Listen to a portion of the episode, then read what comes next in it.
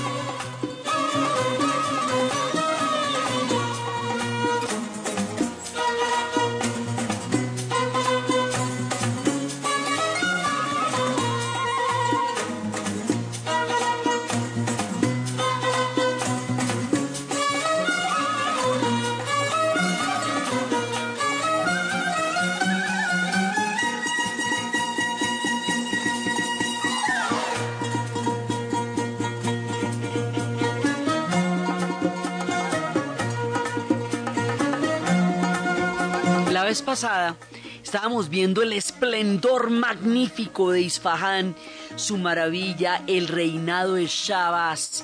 Estábamos viendo esta plaza rectangular gigantesca rodeada de árboles con unos arcos de dos pisos llenos de bazares donde se venden toda clase de maravillas desde miniaturas preciosas pasando por los alfetes, las alfombras, los ajedrez de toda la cantidad de arte, el ajedrez para ellos eh, ha sido ya casi un arte, de toda la cantidad de maravillas que hacen en ajedrez, todas las telas, los brocados, los damascos, todo lo que venden allá, los instrumentos musicales.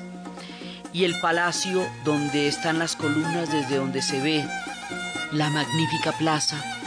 Y en el palacio la, la sala de música en el último piso y toda la mayólica con las, todavía con ese color tan fuerte azul, porque en ninguno de estos lugares de la ruta de la seda, ni en, ni en Uzbekistán ni en Irán, el azul ha perdido su color. Entonces ese azul turquesa todavía está resplandeciente y magnífico con las inscripciones negras de la exquisita caligrafía árabe. Y eso es lo que le da la sensación de lejanía, sus cúpulas antiguas y todo esto, digamos, es, es una cosa impresionante. Entonces, estábamos viendo Isfahan y hemos visto que la ciudad era tan magnífica que hasta Duke Ellington le había compuesto un jazz. Y habíamos visto que Shah Abbas creó Isfahan como Tamerlán había creado Samarcanda, como Pedro el Grande había creado San Petersburgo, como Niemeyer hizo Brasilia para el Brasil que quería brillar desde su interior y no solo desde sus costas, que era una ciudad capital para un reino maravilloso. Y habíamos visto cómo a partir de los safávidas, Irán recuperó su sentido histórico, su sentido religioso e hizo una interpretación única, particular del Islam, que fue el chiismo. Y al hacerlo creó un cisma, partió el chiismo. Ya habíamos visto que eso se comparaba con la reforma protestante o se comparaba con el cisma entre la iglesia ortodoxa de Oriente y la iglesia católica de Occidente, porque creó una nueva vertiente, una nueva mirada que es particularmente irania y que los va a definir en la historia del Islam de ahí en adelante. Entonces, como ellos sí son musulmanes, serán musulmanes, pero a su manera, y su manera es el chiismo y habíamos visto cómo ese chiismo surge de el matrimonio entre Hussein y la última princesa sasánida que les da a ellos el linaje de la sangre del profeta, porque Hassan y Hussein son los hijos de Fátima y Ali, que son originalmente la descendencia verdadera del profeta, pero como todos van a ser asesinados, entonces se produce todo este, este esta crisis de quién serán los verdaderos seguidores del profeta cuando su familia sanguínea ha muerto. Y por eso es que el chiismo tiene, digamos, una cantidad de vertientes en las cuales quieren ser eh, eh, encarnaciones místicas de los imanes. Entonces habíamos visto que los chiitas son líderes religiosos y líderes políticos al mismo tiempo que son gobernantes, pero también son seres místicos inspirados según la creencia del chiismo y que hablan de doce imanes, un doceavo imán que vendrá, que algunos lo han dicho eh, lo han visto encarnado en diferentes personajes, uno en Ismael que fundó la dinastía de los Safávidas, otros hasta llegarán a creer que el Ayatollah Khomeini el que hizo la revolución islámica en 1979 será el doceavo imán. Eso, digamos, es una gravitación en el imaginario místico de los iraníes. Habíamos visto todo eso y habíamos dejado esto divino, con ese Isfahan maravilloso, divino y toda esa cantidad de esplendor y habíamos visto cómo siguen los raudales de civilización, de cultura, de poesía, de música, de toda esa cantidad de exquisitez y maravilla que producen los persas permanentemente.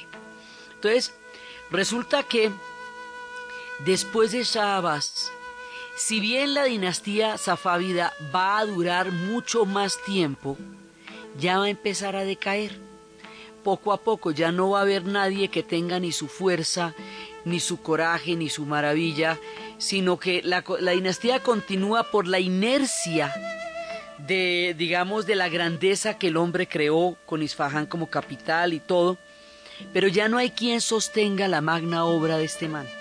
O sea, ellos siempre tenían a alguien que hacía la segunda y lograba consolidar.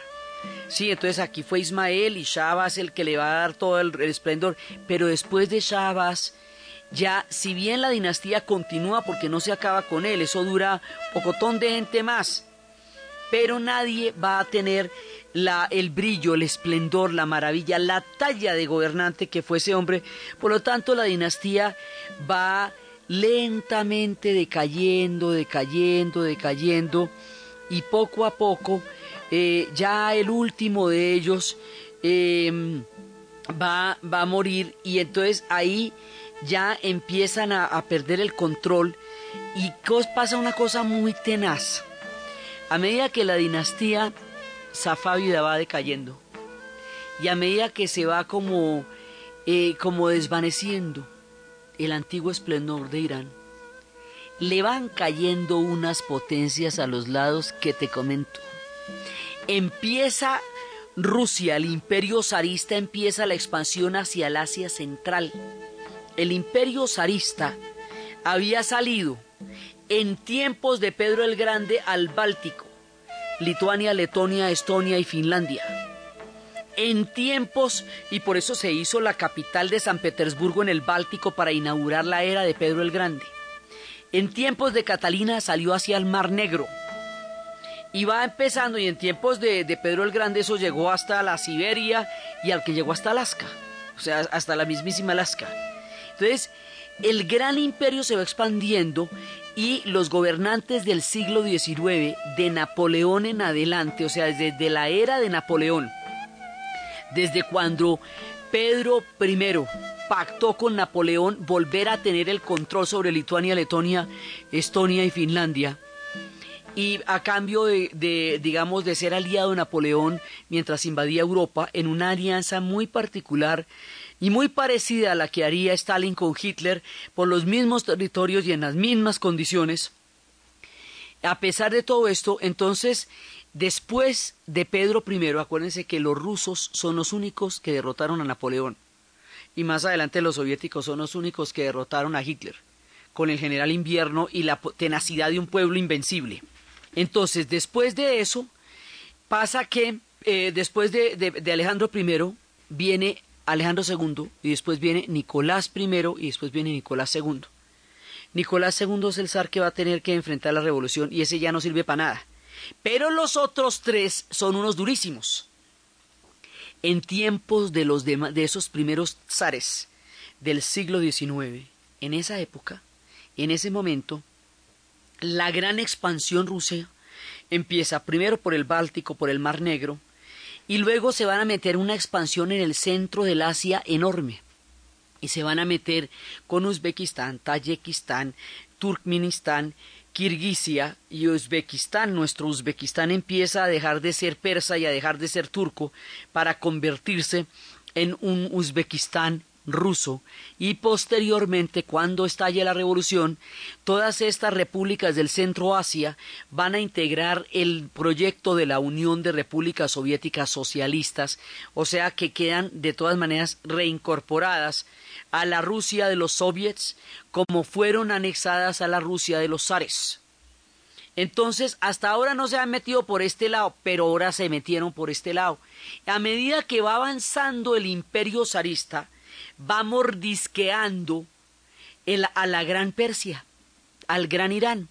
Y por el otro lado, por debajo, se van a meter los ingleses para crear el gran imperio de la India, pero acuérdese que la India en ese momento duraba hasta donde hoy es Pakistán y más adelante van a correr la frontera hasta el paso Khyber, límite entre Afganistán y Pakistán, hoy por hoy un límite creado por los ingleses que rompió por la mitad a un pueblo que era el pueblo Pashtun. Y por otro lado, los, los afganos se van a consolidar como nación y empiezan a avanzar sobre Persia y el imperio otomano pues sigue avanzando sobre Persia. Entonces Persia va a tener unos enemigos al mismo tiempo que antes no tuvo. Antes tenía invasiones, venían del mismo lado y se, se asentaban, pero ahorita la empiezan a acercar. Y al cercarla empiezan a, a mordisquearle el mapa y en últimas en el siglo XIX va a perder casi todo lo que conquistó y ya no va a tener ese territorio tan grande. Hubo un personaje cuando ya el último sobreviviente de la dinastía Safávida Abbas III tomó el poder al morir un líder que se llamaba Nadir Shah. Y Nadir Shah era un personaje que tenía toda la... Él no era persa, él era de origen turco, pero era un enamorado de los persas. Amaba a los persas y quería salvarlos de todos los vales y peligros que los estaban aquejando. Y lo hubiera logrado porque era un tipo pilísimo, era un tipo, eh, un gran gobernante, un gran general, era un hombre de, de acción y un hombre de Estado, pero tenía un problema que fue por el cual él no pudo salvar a los persas y, y, no pudo sacar adelante una obra que les hubiera podido dar a ellos un tiempo más en la historia de su control político y que no lo tuvieron. El hombre era sunita, porque el hombre era de origen turco y era sunita.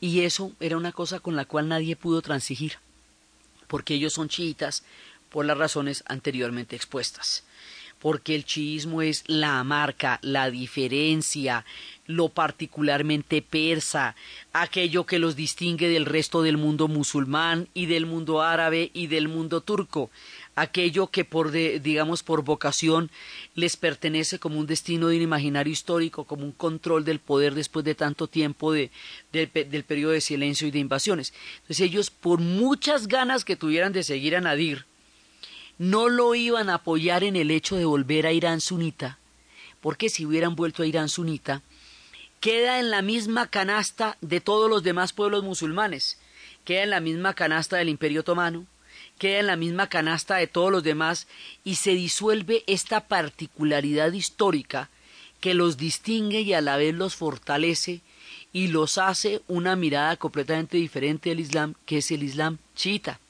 Entonces Nadir no pudo hacer nada porque terminan matándolo, porque el hombre va a hacer un experimento que ellos no están dispuestos a seguirle, cambiarle el chip del chiismo al sunismo a los iraníes, después de toda la vuelta que hemos hecho para montar este chiismo y el imperio safávida, no procede, no va al lugar. Entonces este hombre que intentó salvar a Persia no la pudo salvar por ese motivo. Como no la puede salvar, pues sube otra dinastía y esta otra dinastía es una dinastía que se llama la de los Callar. Y esta dinastía Callar es la que va a durar la última parte hasta el siglo XX. Y esa dinastía, a pesar de ser persa, a pesar de ser, digamos, de cepa persa, ellos van a durar de 1797 a 1925. Esa dinastía de los Callares tiene un problema ellos no van a tener la fortaleza, ni los cojones, ni la enjundia, ni el peso en la cola para salvar a Irán de todos sus enemigos, a Persia, porque todavía se llama Persia. Entonces, de aquí para adelante, van a empezar a mordisquearle las orillas y van a empezar a reducirle ese mapa y van a empezar a tejerse los intereses más espantosos y más poderosos y más bravos alrededor de nuestra antigua Persia, mientras los callares se llenan de joyas, palacios, diamantes, rubíes. Diamantes, les quiero decir que en, la, en, en el Palacio de las Joyas de los Callares hay mapamundis hechos en rubíes y en esmeraldas, y, no les exagero. O sea, el grado de joyas que se ven allá es que no se ven en Inglaterra y a duras penas se ven en, las, en, la, en, donde los ares rusos. La extravagancia, la, eh, digamos, ese, ese lujo que llaman oriental, mientras se reducía y se reducía el histórico y maravilloso proyecto de Persia.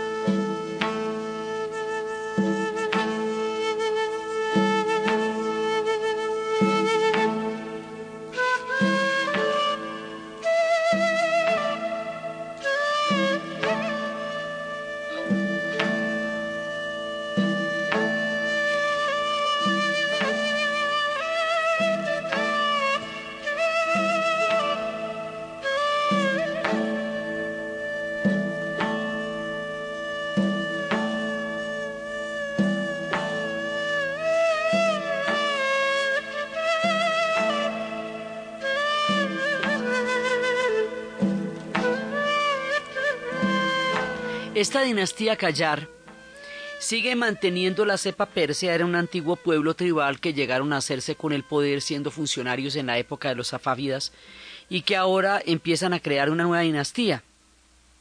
Pero ellos, si bien tienen la cepa persa y tienen el territorio, ellos no son capaces de cohesionar un poder político, ni un poder económico, ni un poder militar pero sobre todo no son buenos administradores. O sea, tienen todo para llegar a ser un imperio, pero no lo pueden ser porque no tienen ya la fuerza histórica para lograrlo. No eran administradores y el despilfarro va a ser muy grande. Entonces, aquí se nos junta el hambre con la gana de comer. Muchas veces en la historia del mundo, muchas veces hemos visto que un pueblo se debilita mientras los vecinos se fortalecen. Y esa es una fórmula mortal. Vimos y hemos visto muchas veces cómo la China se atomizó y perdió el, la, el pegue, la cohesión del orden confucionista cuando Japón entró en la era frenética de los Meiji. También vimos cómo Polonia empezó a atomizarse cuando Austria, Prusia y Rusia se van a volver grandes y poderosos fuerzas y potencias en la Europa. Pues aquí les va a pasar lo mismo. Persia se debilita bajo los callares y mientras tanto le van saliendo colmillos a todos los demás. A los afganos que se han unificado, es importante señalar que el pueblo de Afganistán ha sido un pueblo muy grande, poderoso, formaron parte del imperio persa, formaron parte de los pueblos de la estepa, tuvieron una influencia griega importante en la época de Alejandro con la Bactria. O sea, ellos tienen una historia increíble y maravillosa Es que llevan 30 años en guerras y como llevan 30 años en guerras y son los 30 últimos años de las noticias, a nosotros nos parece por el registro noticioso y televisivo que se hace de los afganos, que toda la vida estuvieron por allá en ese peladero dando de garrote como si no fueran ni vinieran de ninguna parte. Ellos son un pueblo grande y lo fueron. Y en esta época se están unificando y se están metiendo con Persia por la esquina del oriente. Por la esquina del norte va bajando todo el proyecto ruso zarista. Por la esquina del sur va subiendo el imperio británico y el imperio otomano sigue presionándolos como los ha venido presionando durante toda la era safávida. El imperio otomano les mordía los talones, pues ahora les sigue mordiendo los talones, les quitó Mesopotamia, ya Mesopotamia nunca más volverá a ser persa y Mesopotamia, o sea, Irak y Siria, van a quedar ya del lado del imperio otomano. Entonces, ahora este puje, esta, eh, digamos, esta confrontación de territorios entre el proyecto de expansión de la Rusia zarista y el proyecto de expansión del Imperio Británico se conoce en geopolítica como el gran juego. El gran juego haga de cuenta un risk un juego de tablero donde usted va avanzando sobre los ejércitos. Es un juego geopolítico enorme y macabro como los juegos geopolíticos que pasan por encima del destino de los pueblos. Entonces, en esa puja de los dos por apoderarse del Asia Central, Persia se va a volver un estado tapón.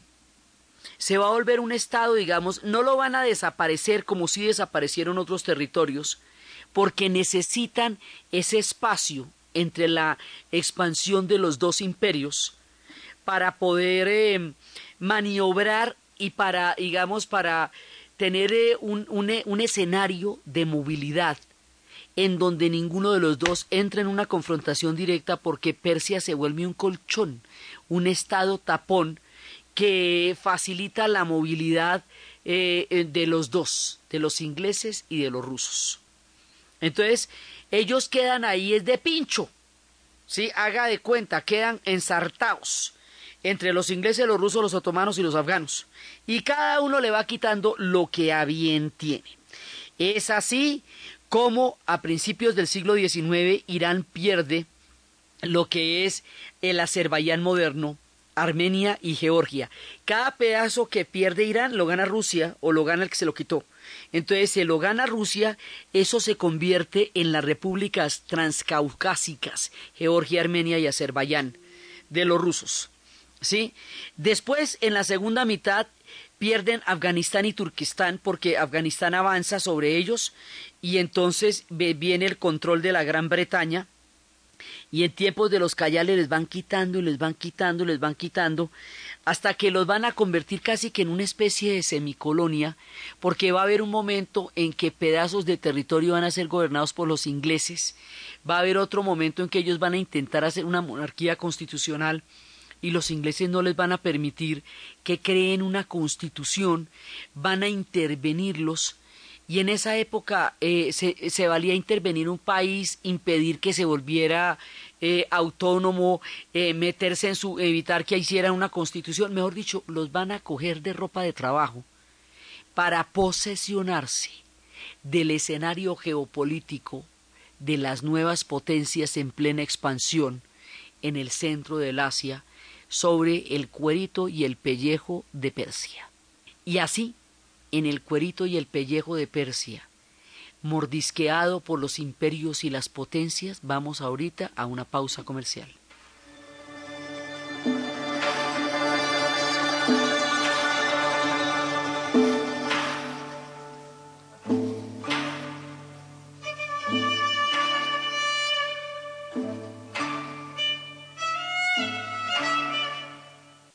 Última hora Deportiva Caracol. A las 11 de la mañana, hora colombiana, se dará inicio al último Gran Premio de la Fórmula 1 en el circuito de Interlagos en Brasil. La expectativa gira en torno a la definición por el Campeonato del Mundo entre el alemán Sebastián Vettel del equipo Red Bull, quien lidera la clasificación de pilotos con 13 puntos de ventaja sobre el español Fernando Alonso de Ferrari. En la grilla de partida largará en la primera posición el inglés Lewis Hamilton de McLaren, seguido por su compañero de equipo Jenson Button. En la tercera posición saldrá Mark Webber de Red Bull junto a Sebastián Vettel, quien parte desde la cuarta casilla. Fernando Alonso saldrá desde la octava posición. Más información en www.caracol.com.co y en Twitter, arroba caracoldeportes. ¿Listos? ¡Listos! ¡Estamos listos! Si piensas pasarte de vivo con licor, no se maneja mejor. Deja el carro y regresa en transporte público. Podrás recogerlo mañana. De eso no te arrepentirás y sí muy vivo estarás. Que no controle tu vida, sin embriagarte, porque hay alguien que te espera. Lleva el timón. Un mensaje de Caracol Social. Con un café, café del bueno. Con un café, café del bueno. Colombia se despierta y se toma un tinto.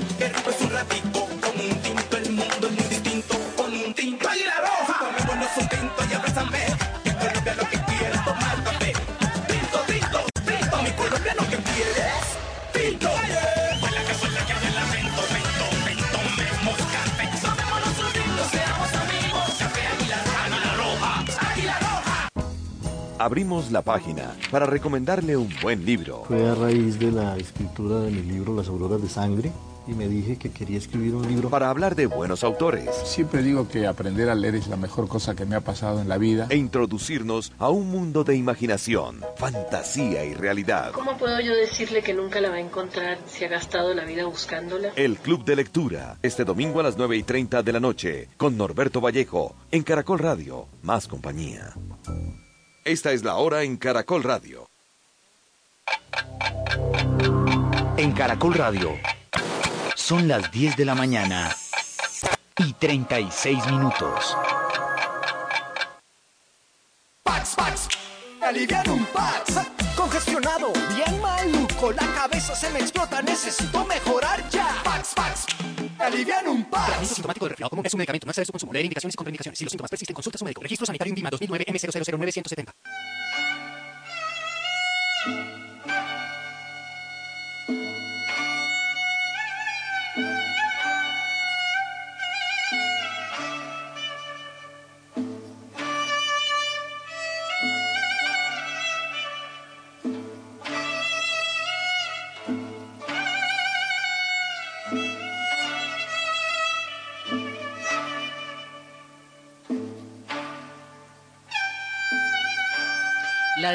Del proyecto Persia en medio de las grandes potencias va a ser fatal. Aga Muhammad Khan había fundado la dinastía de los Callares. Y los Callares van a tratar de hacer patadas de ahogado, pero es que la cosa está muy grave. O sea, ya realmente los tiene cercados por todas partes.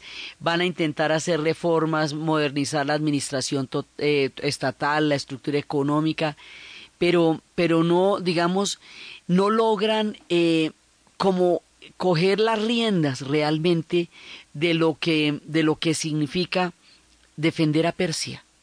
Entonces Persia va a quedar en manos de la Gran Bretaña y, de la, y de, en manos de, la, de esta rivalidad entre la Gran Bretaña y Rusia y la Gran Bretaña se le va a meter en el rancho y va a empezar a volverlo una especie de semicolonia y empiezan a, a ejercer una influencia cada vez más extranjerizante, cada vez más eh, proclive a la política de la Gran Bretaña.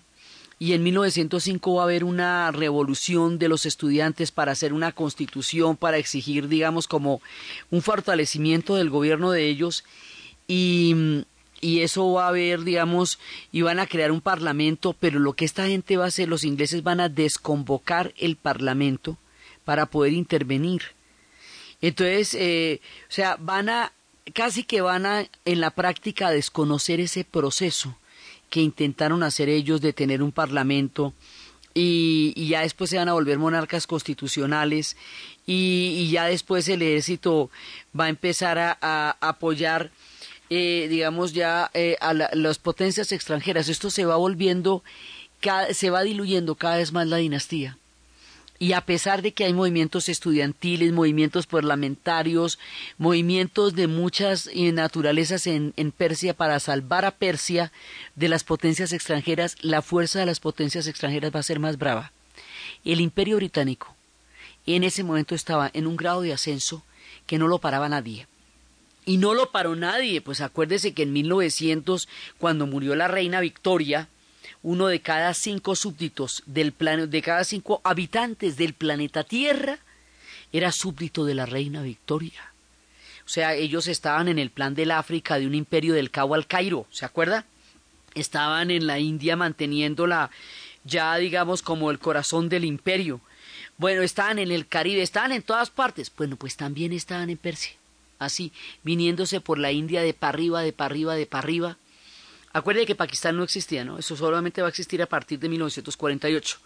Entonces, para efectos prácticos, en nuestro tiempo de relato, esto va hasta Afganis- hasta Pakistán, ¿cierto? Entonces, los ingleses se van a meter en tres guerras con los afganos para tratar de dominarlos y no van a poder, pero sin embargo van a correr la frontera que tenían con Pakistán hasta el paso Khyber, único paso por la, por la cordillera del Himalaya por donde se puede atravesar hasta antes de la existencia de la aviación. Entonces, los problemas más graves de la geopolítica empiezan a formarse aquí, en la manera como los ingleses trastocan las fronteras de los afganos y de los pakistaníes, rompiendo pueblos que son hermanos, creando estados que no pertenecen, digamos, territorios que, que están dispuestos de otra manera culturalmente, pero que los británicos van a moldear a su antojo. Y al mismo tiempo, los rusos se van metiendo por debajo en las repúblicas del Centro Asia hasta llegar a conformar su gran imperio que va a constar de la Rusia eslava, Rusia, Bielorrusia y Ucrania, que es una madre, la original, la Rusia báltica, Lituania, Letonia y Estonia, la Rusia transcaucásica, Georgia, Armenia y Azerbaiyán, la Rusia centroasiática, Turkmenistán, Kazajistán, Uzbekistán, eh, eh, eh, Kirguisia y Tayikistán. Entonces, tan significa país, ¿verdad? Por eso es que estamos hablando del país de los afganos, país de los tayikos, país de los uzbecos, país de los turcomanos, ¿sí? Entonces, todo esto se va a volver el bloque del imperio zarista. Y todo eso se va a volver el bloque del imperio británico. Y eso va orallando las fronteras de Irán hasta que lo deje en el mapa prácticamente que hoy conocemos ya digamos todo lo que fue la antigua Persia, hay una página web, un link que se llama iranpoliticsclub.net. Ese muestra los mapas, cómo los mapas se fueron encogiendo, encogiendo, encogiendo, encogiendo, encogiendo, y ya no existe la Persia exterior, que en otra época era Uzbekistán, no existe la Mesopotamia, que ahora forma, parte del Imperio Otomano, eh, Azerbaiyán, de las transcaucásicas, cada pedacito que se van ganando, o los rusos, o los británicos, o los turcos, es un pedacito que le van quitando a los persas. Entonces, el otrora gigantesco imperio persa ahora se vuelve el país de Irán. Y al quitarle la Mesopotamia, después vamos a ver que las ciudades sagradas van a quedar en el lado de Irak, cuando en el futuro se tracen los límites artificiales de esos países. Y le van a ir quitando y quitando. Y ellos tratan de resistir con una dinastía que no tiene la posibilidad de resistir en realidad. Entonces, mientras todo eso va pasando, esta dinastía también está sumida en lo que les digo, en un nivel de lujo absolutamente increíble y se van desconectando. La decadencia de los imperios está asociada a gobernantes que se desconectan de la realidad de su pueblo y que se sumen en el lujo y en la digamos en la en toda una una en la pachanga y en la en- y en la vida digamos cortesana mientras su país se lo va llevando el que lo trajo eso le pasaría a los otomanos también al final de este proceso, cuando los últimos sultanes otomanos también hayan perdido las riendas de todo lo que fue el gran imperio, se conviertan en el anciano enfermo de Europa y estén a punto de tragárselo los ingleses y los franceses.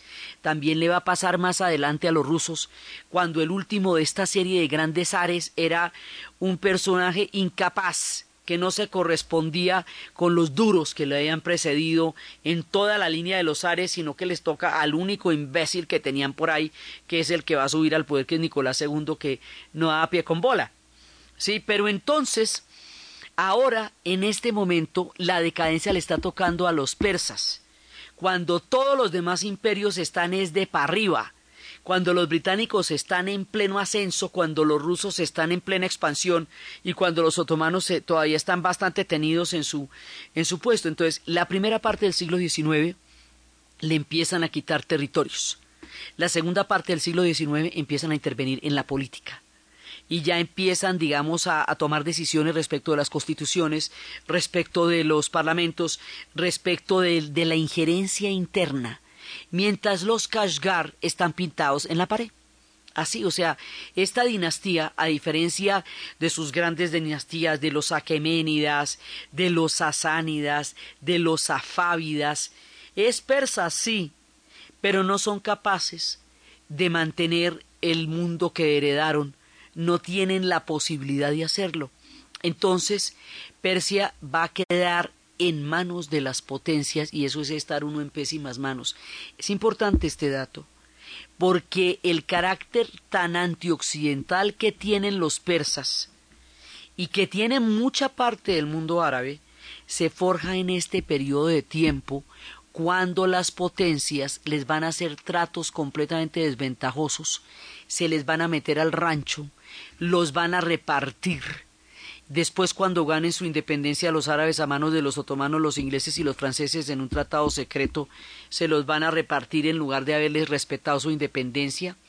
O sea, aquí las potencias van a hacer tal cantidad de arbitrariedades con estos pueblos que las guerras modernas se van fundamentando en este periodo.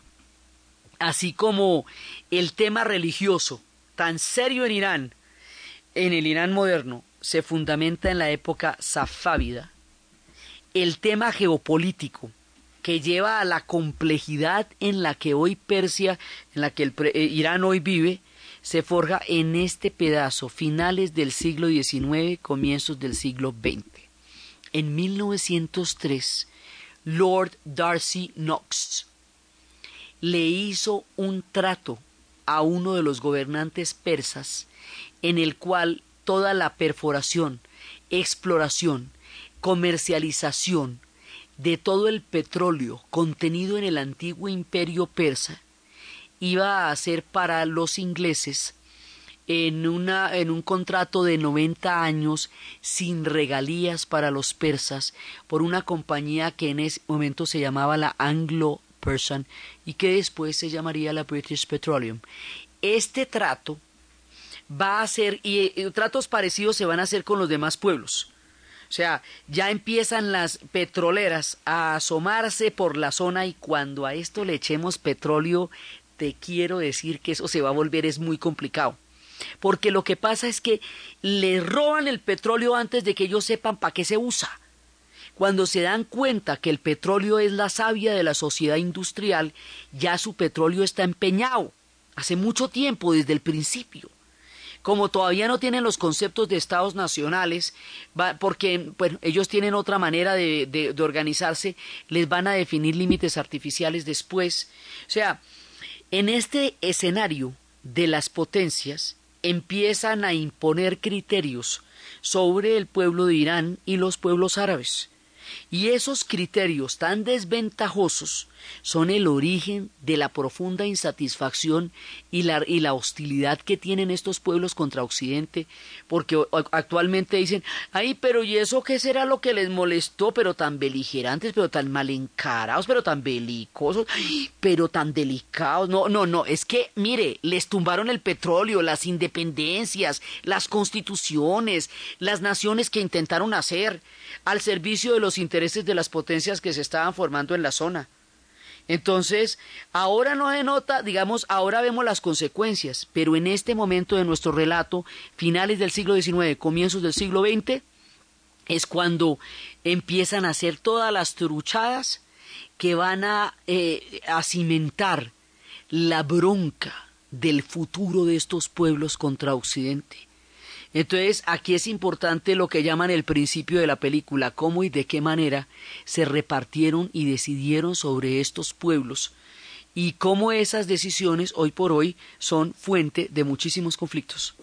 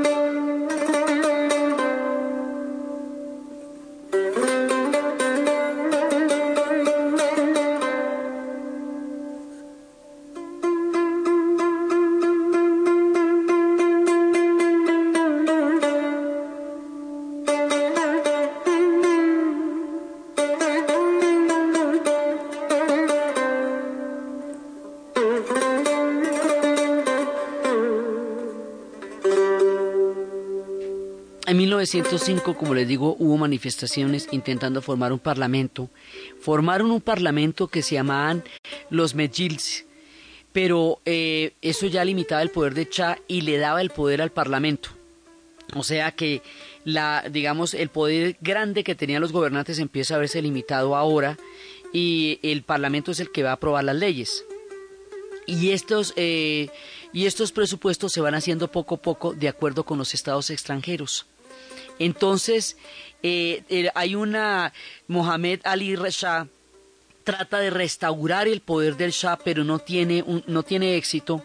Y el resultado de este intento de fortalecer el poder del Shah es una ofensiva de grupos eh, supuestamente revolucionarios que van a eh, que lo van a derrocar del trono. Luego viene el otro hijo y el último gobernador de la dinastía, que ya era un monarca constitucional, va a poner el país prácticamente en manos de los ingleses. Ellos van a hacer un golpe, van a desconvocar el parlamento, van a aplastar el movimiento revolucionario iraní, van a echar atrás los logros de autonomía que intentaron hacer. Esto va a pasar varias veces. O sea, después más adelante vamos a ver un contragolpe con Mossadegh. Cada vez que ellos están intentando tener un destino propio, les hacen golpes de Estado y les imponen destinos que favorecen a los intereses de los extranjeros. Entonces, aquí ya en la última parte de la dinastía, definitivamente le van a poner un gobierno que favorezca a través, eh, que desconvoque al Parlamento y favorezca los intereses de los ingleses. ¿Por qué los ingleses se quieren meter en la zona? Porque los ingleses han tomado la decisión más importante de todas. Winston Churchill, como primer lord del almirantazgo, ha decidido cambiar la fuente energética que moviliza al imperio británico. Ha decidido cambiar los barcos de carbón por barcos de petróleo. Semejante decisión es tan importante que afecta y determina el destino de todo el Medio Oriente porque el petróleo está en el Medio Oriente. Y como una buena parte del Medio Oriente está en manos del Imperio Turco Otomano, entonces la idea es eh, correrle la butaca al Imperio Turco Otomano, irlo horadando hasta que lo destruyan y invadir a Persia para poder moldear los intereses de Persia de acuerdo con las estructuras de las petroleras. El juego se llama petróleo y además el Medio Oriente es la ruta hacia la perla del imperio británico que es la India.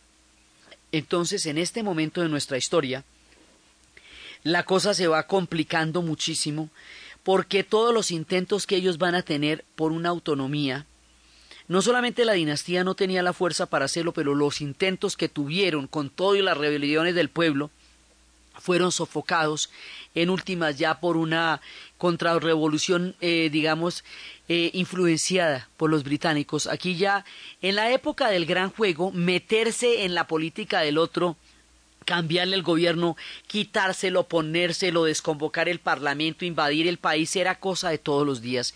Y nadie decía que eso era irrespetar al otro, eh, digamos, esas cosas en tiempos imperiales, en tiempos coloniales, no eran censuradas o si no nos hubieran podido apoderar unos pocos del planeta como lo hicieron en esa época.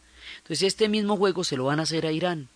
Entonces, cuando ya cae la dinastía, ya, eh, ya la dinastía está completamente, ya la zona norte reconoce, eh, eh, la tiene la, la, parte rusa. Y la Gran Bretaña, o sea, ya lo que hacen es reconocer, mejor dicho, una cosa más brava todavía, la teoría de áreas de influencia. Sea, ya está a punto este ponqué. Entonces, los, la Gran Bretaña reconoce a la zona norte como zona de influencia de los rusos. Mientras tanto, la Rusia reconoce a la zona sur como zona de influencia de los británicos. Estamos hablando sobre el mapa de Persia. Persia sigue existiendo porque la necesitan como un estado tapón. De no necesitarla, la hubieran invadido y la hubieran acabado.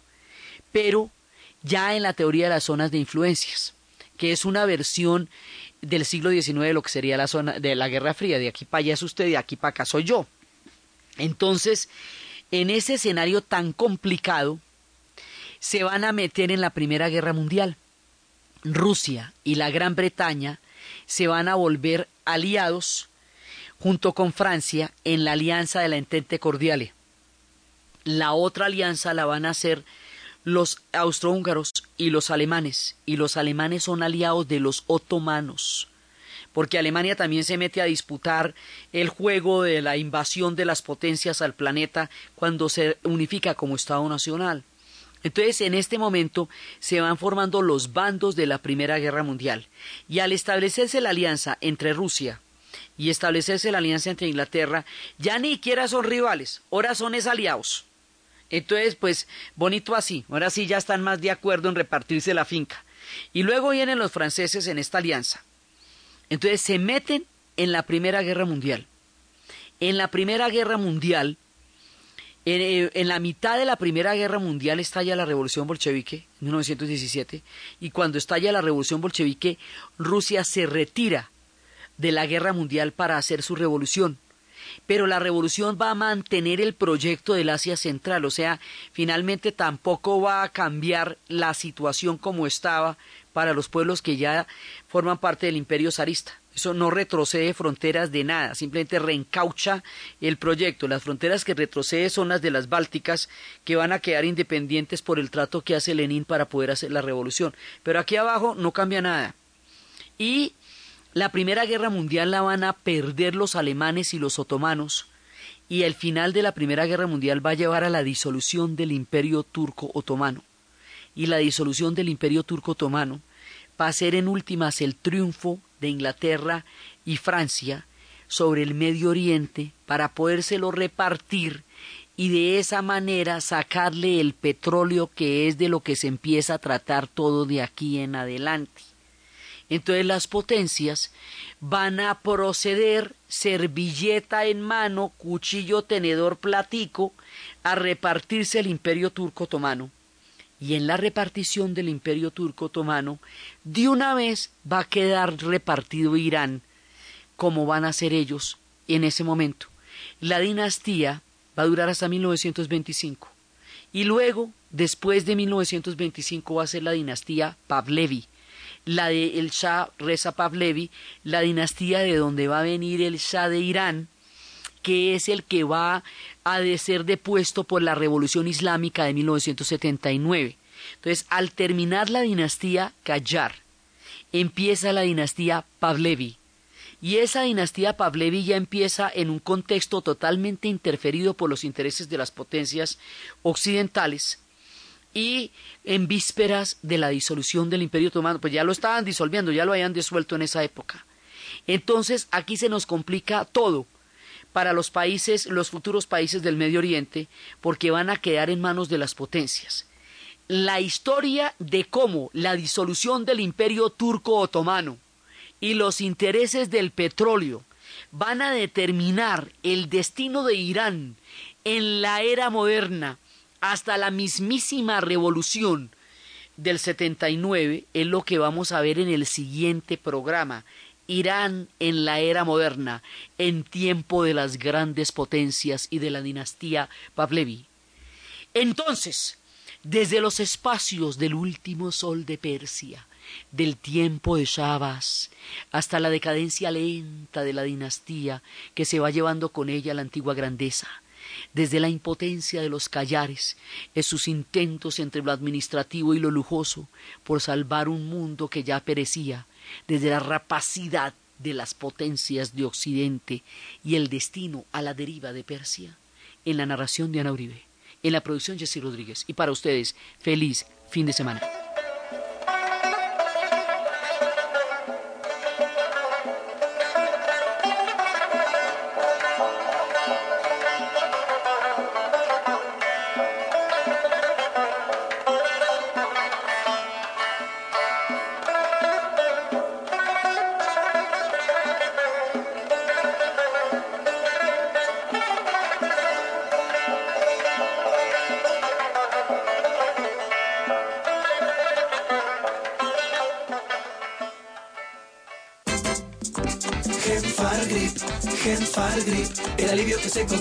Medicamento. No exceder su consumo. Hay indicaciones y contraindicaciones. Si los síntomas persisten, consulte a su médico.